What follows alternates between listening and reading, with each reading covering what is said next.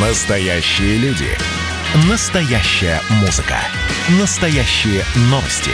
Радио «Комсомольская правда». Радио про настоящее.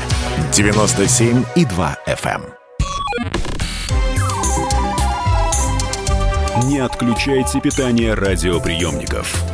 Начинается передача данных.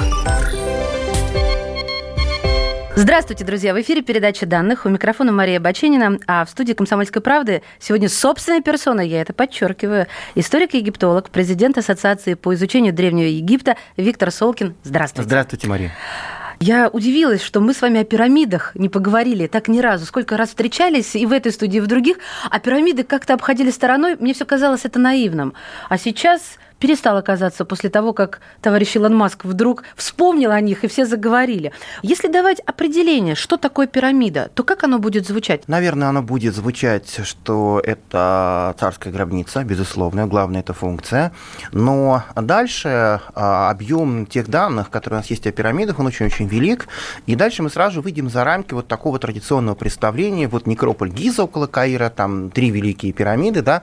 Ну, во-первых, пирамид на данный момент насчитывается 118. Их очень Неплохо, много. да. Не все были такими великими, не все были достроены. А Дальше у пирамид была разнообразная форма, потому что древнейшие пирамиды, а это 27 век до новой эры, они ступенчатые. В некрополе Сакара, это приблизительно в 30 километрах к югу от Каира, стоит пирамида царя Начерихета, а, которого позднейшая традиция назвала Джосером, что переводится как священный, священный предок. И это 60 метров, это 6 ступеней, это каменная лестница, а, которая возносит душу царя на небеса, и это первое каменное сооружение в истории человечества. Но каменная лестница тоже все в форме пира- пирамиды. В форме ступенчатой пирамиды. Да, я, по-моему, такие видела в Камбодже. На них еще забирались туристы, но это огромного размера ступени, чуть ли не в полчеловеческих Здесь, роста. конечно, это был первый очень большой архитектурный эксперимент. Мы знаем автора, это великий Зодчий Имхотеп, который почитался еще и как такой родоначальник египетской традиции мудрости. А дальше сразу же складывается одна очень важная вещь. Дело в том, что неважно, какая пирамида, пирамида никогда в Египте не была просто отдельно взятым сооружением. Потому что, да, есть она сама царская гробница, вокруг нее есть два заупокойных храма, где после смерти царя или царицы а, шли заупокойные службы и поминальные молитвы да, в честь этого усопшего. А дальше пирамида в глубокой древности, она была крупной экономической единицей, потому что пирамида, она считалась живым существом.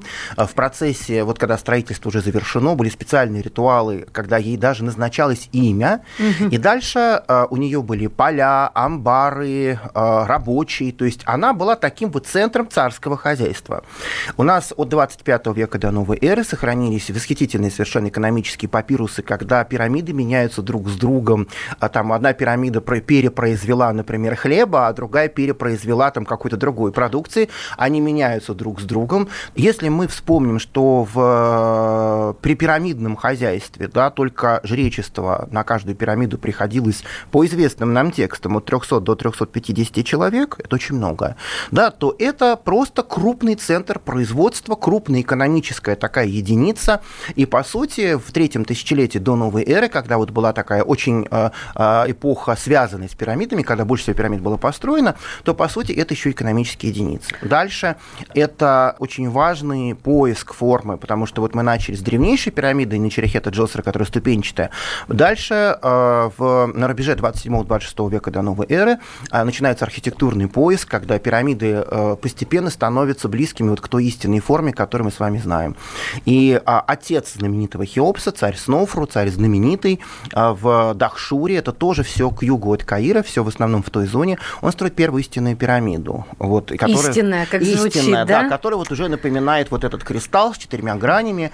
И на основании колоссального опыта и неудачных архитектурных экспериментов в итоге и появляются потом великие пирамиды Гизы, которые стали самой высокой точкой развития египетского пирамидного строительства. Наконец, вот есть Гиза как самая высокая точка, да, а дальше до 16 века до новой эры, то есть до последней пирамиды, это довольно скромные сооружения, потому что не было такой мощи экономической государства, цари, может быть, были там менее значимыми, да, и вот представляете, такой объем, огромный объем камня добыть, это же колоссальная проблема. И дальше стали строить пирамиды совершенно по другой технологии. Они делали сетку, по сути, внутреннюю из камня, и забутовывали ее кирпичом сырцом, и просто, ну, каким-то гравием, каким-то вот каменным бросом. Ну, заполняли что-то на, заполняли, да, забутовка такая. фундамента получалось. И дальше еще покрывали красивой облицовочкой. Красивую облицовочку воровали еще в древности на строительство более какого-то позднего памятника памятника, да, а дальше это уже были не там не такие горы, как в Гизе, а просто такие холмы, по сути. И таких холмов э, к югу от Каира достаточно много. Много. То есть, а пирамиды очень разные. Я вот попытался это как-то донести до наших слушателей. Я думаю, Нет, что... это, это mm понятно. Но у меня возник вопрос. А пирамиды – это действительно гробницы фараонов? А почему? Потому что я встретила строчку, ни в одной из трех пирамид плато Гизы, ну, знаменитых, естественно, да. так и не осталось мумий, не оказалось мумий. А, это не совсем так. Они все таки гробницы. Другое дело, что вы представляете себе, что вот такой знаковый памятник, да, он был на глазах у людей на протяжении нескольких тысяч лет. В XII веке арабский хронист Аль-Кайси э, пишет очень подробно о том, э, как э, за некоторое время до него э, халиф Аль-Мамун, который был, кстати, внуком э, знаменитого Харуна Рашида, который все мы знаем по сказкам «Тысяча одной ночи», это все ох, исторические лица. Ах, вот он какой север, э, да, Хармун Рашид, да. Так вот, э, он решил вскрыть пирамиду Хуфу. Для, в работу шли не только руки его рабочих, но еще и горячий уксус, которым он разжижал буквально на жаре известняк, который плавился буквально от этого раскаленного уксуса. Он скрыл пирамиду. И... А он хотел завоевать мир, насколько я помню, он, да? Он думал, там знания там он будет. Он и знаний хотел, и сокровищ да. хотел. И в итоге очень интересно, Аль-Кайси пишет, что внутри пирамиды был найден гроб в форме человеческого тела.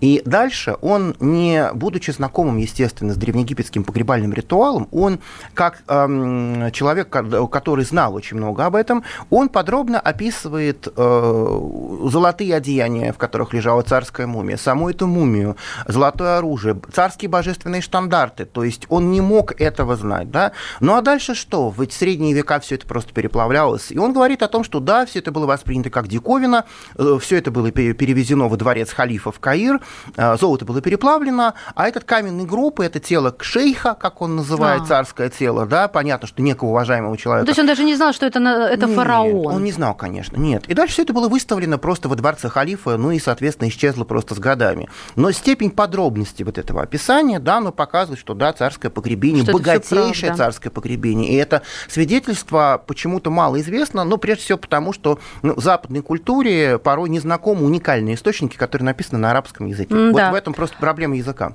Правда, что там нет надписей, или они все-таки существуют? Значит, если мы говорим о, о Гизе, да, в пирамидах этой эпохи еще не было религиозных надписей на внутренних стенах погребальных камер. Они появятся позже, приблизительно сто лет спустя. Там надписи другого плана. То есть, когда уже в XIX веке стали ученые исследовать пирамиды, то э, стало очень интересно, что находится над погребальной камерой главной. А там разгрузочные камеры, которые позволяют распределить вес основного массива пирамиды, и стали вынимать камни для того, чтобы исследовать верхние помещения. И вдруг на этих камнях, на тех их плоскостях, которые были закрыты друг с другом с глубокой древности, там тексты, там надписи бригад рабочих, которые строили пирамиду. И там, почему, у них очень интересное название. Там друзья Хуфу, спутники Хуфу, те, кто делает Хуфу благо. это что означает? Хуфу – это подлинное древнеегипетское имя царя Хеопса. Да, вот. Хеопс – это греч, да. да, греческая версия этого имени. И дальше там огромное количество архитектурных пометок, вот этих надписей. А, то есть это еще одно доказательство того, что нет вообще никаких сомнений относительно того, кому принадлежит пирамида.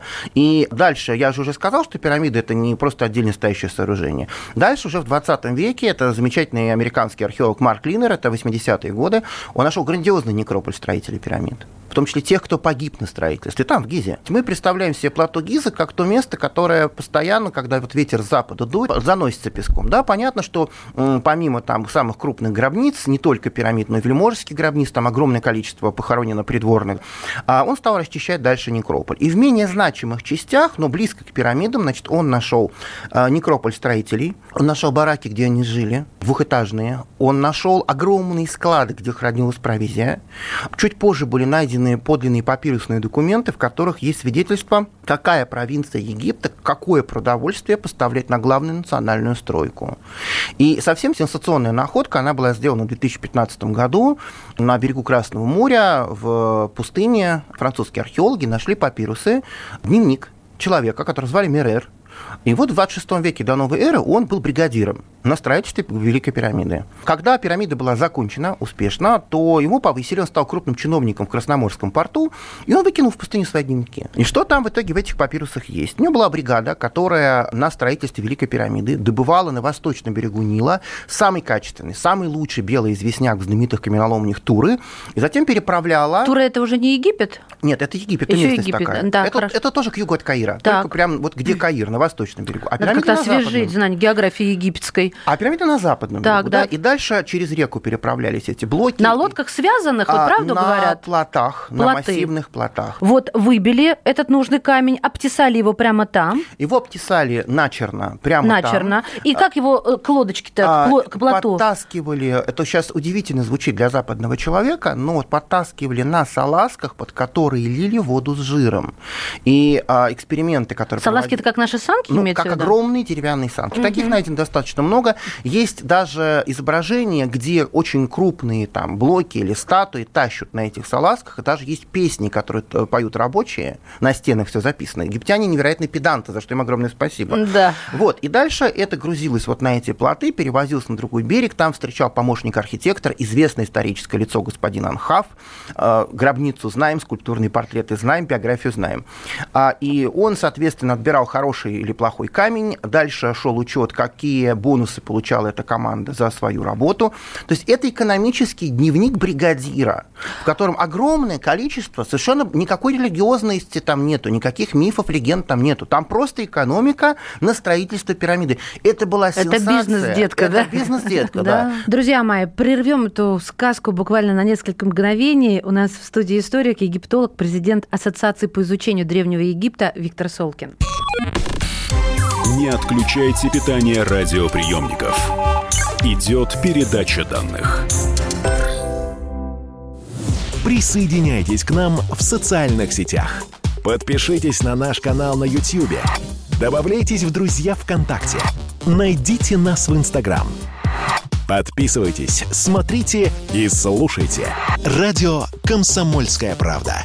Радио про настоящее.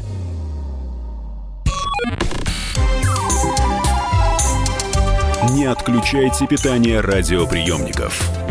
Начинается передача данных. Мы возвращаемся в эфир. Это передача данных. У микрофона Мария Баченина. А в студии у нас египтолог Виктор Солкин. Говорим о пирамидах. И вот какой вопрос. Кто их строил? Если мы попытаемся представить себе вот эту совокупность людей, которые строят пирамиду Хуфу, по свидетельствам археологическим, которые у нас есть, приблизительно это 30 тысяч человек, то есть это много, это очень много. Это очень много. Стройка в основном велась летом. Почему? А летом Нил разливался, и в это время было невозможно работать на полях. И дальше свободные, вольно наемные крестьяне, они часто участвовали в каких-то национальных вот таких стройках, потому что, во-первых, они получали послабление по налогам, а во-вторых, все-таки это люди другого совершенно склада ума, это древний мир, это очень религиозное общество, они становятся частью буквально сущности своего царя, когда они строят для него вот, вот это эту Это самое сложное, что нужно представить. А, это восточная цивилизация, и нужно вот просто представлять себе, да, что это для них не только шанс вот как бы экономической какой-то выгоды, это шанс обрести вечность там, в другом мире, вместе со своим царем. И то есть есть, грубо говоря, огромная масса людей, профессионально неподготовленных, но абсолютно свободных, это никакие не рабы. Рабы должны остаться на страницах учебника истории 1160 года выпуска. А с другой стороны, это группа большая, абсолютно профессионалов, абсолютных, причем это не только каменотесы, это не только, ну, как мы бы сейчас сказали, организаторы, менеджеры этого, да, строительного производства, это не только великий царский архитектор Химиуну, которого мы прекрасно знаем, это, например, врачи на каждую сотню рабочих приходился, ну, скажем так, фельдшер. И даже провизия, а, которая была, вот мы знаем, как она была рассчитана, она в себе содержала очень много лука, чеснока, то есть вот тех необходимых элементов, которые препятствовали, например, появлению каких-то эпидемий. Вот то, что меня, например, в свое время потрясло, там было конвейерное хлебопечение. Как это выглядело? Это были глиняные конусы, которые скреплялись такие длинные, скажем так, линейки, были длинные печи, жидкое тесто заливалось быстро в конус, конусы, вся вот эта линейка, там, предположим, из 20 конусов вставлялась в печь, выпекалась, вынималась, вытряхивалась, и вот такими линейками, представляете, как сколько надо хлеба, чтобы прокормить всех людей. Да. И дальше, вот когда ты складываешь вместе перед собой э, надписи архитектора, надписи бригадира, погребение людей, которые были раздавлены каменными блоками, упавшими во время строительства, да, вот этот весь археологический материал, и в конце еще сет сверху ставишь хлеб, выпеченный на конвейерном хлебопечении, но ты смотришь на заявление Илона Маска, ну и тебе становится грустно, потому что, конечно, хочется, чтобы селебрити, тем более такого уровня, отвечал да. за те высказывания, которые он помещает в интернете. Потому что Египет не то чтобы возмутился, он опешил. И бывший министр по делам древности пригласил за свой счет Илона Маска в Египет посмотреть, посмотреть некрополь строителей пирамид, да, потому что самое ужасное, когда на фоне вот этого потрясающего, огромного материала, о котором я говорю буквально по крупицам, человек, ну, множит невежество. Я назову вещи своими Это грустно, это правда. Давайте вернемся к пирамидам и забудем с пожеланиями здоровья Илону Ивановичу. Безусловно. Что меня удивляет, все эти узкие маленькие проходы, я про внутренность пирамиды, лабиринты, восстановили ли ученые алгоритм действия в процессе захоронения? Но это же вот просто какие-то мышиные норы. Непонятно, как это вообще э, э, организовывалось. А вы знаете, как очень по-разному. Потому что в той же, например, пирамиде Хуфу есть потрясающая великая галерея, она больше 10 метров в высоту. Это огромная галерея невероятной красоты. Угу. Вот, То есть коридор вот такой прямой в 10 метров. коридор, так. да, и вы идете по этому коридору вот туда, к погребальной камере. И вход высоко в эту галерею? Нет, внизу. Внизу, она, да? Внизу, внизу. Я хочу, чтобы все слушатели представить а, могли так. Во-первых, внутренняя структура пирамид, она в эпохе разные тоже разнилась. Вот то, что часто бывает порождено призраками Голливуда про лабиринт в пирамидах, угу. есть пример. А, это пирамида как раз на Черехета Джосера, первая египетская пирамида, под ней около 7 километров ходов. Но там была гробница царя, там были гробницы его родственников, то есть она и позже использовалась, там были хранилища ритуальных предметов, и там вообще под пирамидой был построено такое подобие дворца, центральная часть которого была даже облицована э, бирюзово-зелеными фаянсовыми плитками, рельефами с изображением придворных праздников, то есть там подземный дворец. Это первый вариант. Но там же темно, зачем это? А это не для живых. Это для, у, египтян, у египтян было такое представление о К, о двойнике человека, о его жизненной силе, то есть это для благополучного посмертного существования угу. К-царя, вот этого его двойника. Да? А с другой стороны, в более поздних эпохах, когда египтяне уже столкнулись с тем, что вот пирамиды грабят, и просто вот они увидели, как это происходит. Например, э, совсем к югу от Каира есть такое местечко Хауара, э, там находится пирамида знаменитого царя Менемхета III, это 19 век до новой эры. И вот он пытался спастись от воров. И а, у него, когда только шло строительство пирамиды, только в процессе стройки, внутрь была помещена погребальная камера, сделанная из цельного блока кварцита, это очень твердый камень, весом 110 тонн. А потолок этой камеры, он был, по сути, крышкой. Крышка стояла на столбах столбы упирались в шахты, заполненные песком. И когда туда, в эту камеру, уже положили, после того, как пирамида была завершена, собственно, мумию Аминемхета III, фрагменты мумии есть, его любимую рано умершую дочь, там два погребения в этой пирамиде, дальше в шахтах, наполненных песком, были вытянуты затычки, песок высыпался, и вот эта огромная каменная крыша стала опускаться на погребальную камеру. Если вы думаете, что это спасло его от грабителей, вы ошибаетесь. Я не знаю, сколько лет эти люди сверлили вот этот кварцит, но они просверлили дырку в стене этой погребальной камеры и разграбили царское погребение. Там осталось небольшое количество совершенно удивительных ювелирных украшений и там косметические сосуды в виде священных уток. Там такие вещи. Их мало, но это показатель того, какого уровня были сокровища в этой гробнице. Сейчас э, на каких-нибудь аукционах всплывают вот эти вещи, которые награблены. Они же в частных коллекциях осели. Нет. Значит, а где они? вы знаете как? Э, Все-таки это конец 19 19 начала 20 века так. эти раскопки, тогда вообще еще была открыта продажа египетских древностей. И обычно как делалось? То есть, ну вот миссия нашла какие-то находки, прямо открыто а, продавали то, что не выбрал для себя Египет. Египет отбирал приблизительно там треть, половину находок для себя в Каирский музей. Остатки продавали официально и на вырученные деньги делали экспедицию следующего года. А это было пресечено в 1970 году, когда был принят пакт ЮНЕСКО о неторговле предметами древности. И дальше уже 1981 год Египет египетский парламент принимает закон о национализации древностей. Понятно, что черный рынок существует, он существует там и в Европе, и в Штатах, понятно, что все это есть. Не так давно была просто ну, шокирующая всех новость. Итальянец, итальянский культурный консул, который жил в Луксоре, он, закончив свою дипломатическую миссию, уехал в Рим, и дальше вслед за ним поплыл через Средиземное море багаж. Его вскрыли в Италии, там было больше 20 тысяч подлинных памятников древнеегипетского искусства. Консул. Консул. Так казнить его надо а по египетским бегах, законам. Он в бегах, понятно, что он в бегах. Вещи были возвращены в Египет итальянским правительством. Погребальные маски позолоченные, заупокойная скульптура, блоки рельефных храмов, скульптуры богов частных То есть он существовал лиц. среди всей этой роскоши? А, да, то есть в его особняке в Луксоре была какая-то закрытая, понятно, да, только своих зона, а потом он решил вот так вот по дипломатическим каналам, не думая, что в Неаполе, куда прибыл груз в порту, таможня просто, есть тоже. Таможня, да? Они просто просветили высветили груз на предмет взрывчатки, ну увидели ну, да. там бронзовые статуи, и поэтому ага. решили это все скрыть.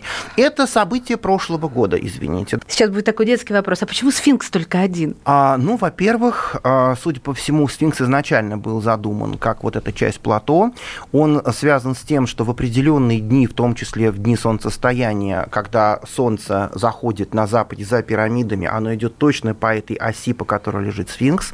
С глубокой древности сфинкс воспринимается как как воплощение солнечного бога с лицом царя, который хранит проходы загробного мира. А Гиза и еще несколько мест в Египте почитались как места, где находятся главные проходы в иной мир. Вот такие центральные некрополи. Ни а, какой правды нет, вот можно в интернете прочитать, а, на сфинксе водяная эрозия, это часть Атлантиды, это все глупости. А, эрозия на нем ветряная, такая же эрозия есть на соседних гробницах. Да? Более того, когда сфинкса делали, у него из скалистого массива основное тело, передние лапы и одна задняя доложены каменными блоками. И когда То задние... есть он был вырублен из скалы, из скалы и до, доложены а, а, лапки. лапы. Лапы доложены да. из каменных Какие лапки-то, господи, лапы, лапы, лапища? Да, да, 61 метр длина, 20 метров высота. Мы любим вот. сфинкса. А он очень красивый. И вот э, как раз для того, чтобы его построить, сделать ему заднюю лапу, там были изменены а, структуры ранее построенного храма. То есть это четко дает его датировку. Он был совершенно другой в древности. Он был цветной. Он был расписан весь. Фрагмент этой росписи чуть-чуть есть. А у него была длинная борода. Увы, половина в Каирском музее, половина в Британском музее. Англичане вывезли. Из-за этого голова сфинкса медленно-медленно опускается. Это очень большая проблема. У него в районе шеи очень слабый камень, и э, борода держала, по сути, голову. Межлап было знаменитое да. святилище Сетепет, святилище избранное, где проходили ритуалы царской коронации в определенные эпохи. Угу. Вот это удивительно, но он для самих египтян был символом глубокой древности. У него между лап есть стела, каменный блок с изображениями. Она 15 века до новой эры, намного моложе сфинкса. И там рассказывается удивительная история о том, как э, царский сын по имени Тутмос, который не был наследником престола, а он в летней жарой во время время охоты э, задремал у подножия сфинкса, который практически в то время же был засыпан песком. Ему приснился сфинкс, который к нему обратился и сказал, что ты мой настоящий сын, ты станешь царем, а я страдаю от того, что меня засыпали пески пустыни, очисти меня. И он очистил великого сфинкса Гиза и действительно это стал царем. Это исторический факт, он стал царем. Это Тутмос IV, и вот эта знаменитая, она называется даже стела сна, она до сих пор стоит между лап сфинкса. Красиво. И на протяжении древней истории Египта неоднократно сфинкс сфинкса реставрировали, подмазывали, подкрашивали. Вот таких следов реставрации, ну, минимум 8 или даже 9 за историю существования сфинкса. И, в общем-то, сохранность сфинкса такая неплохая, потому что 1923 году, по историческим меркам позавчера, его только расчистили полностью от песка. Это был историк, египтолог, президент Ассоциации по изучению Древнего Египта и, главное, большой популяризатор науки, лекции, которые вы можете посещать, смотреть онлайн. Благодаря этому человеку можно очень много узнать, и я вам от всей души это рекомендую. Виктор Солкин. Передача данных успешно завершена. Не отключайте питание радиоприемника. Скоро начнется другая передача. Как дела, Россия? Ватсап-страна! Это то, что обсуждается и то, что волнует. Это ваши сообщения в прямом эфире, в том числе и голосовые. Каждый будний день с 11 до 15 часов с Михаилом Антоновым. Эфир открыт для всех. Включайтесь. Радио «Комсомольская правда». Радио про настоящее.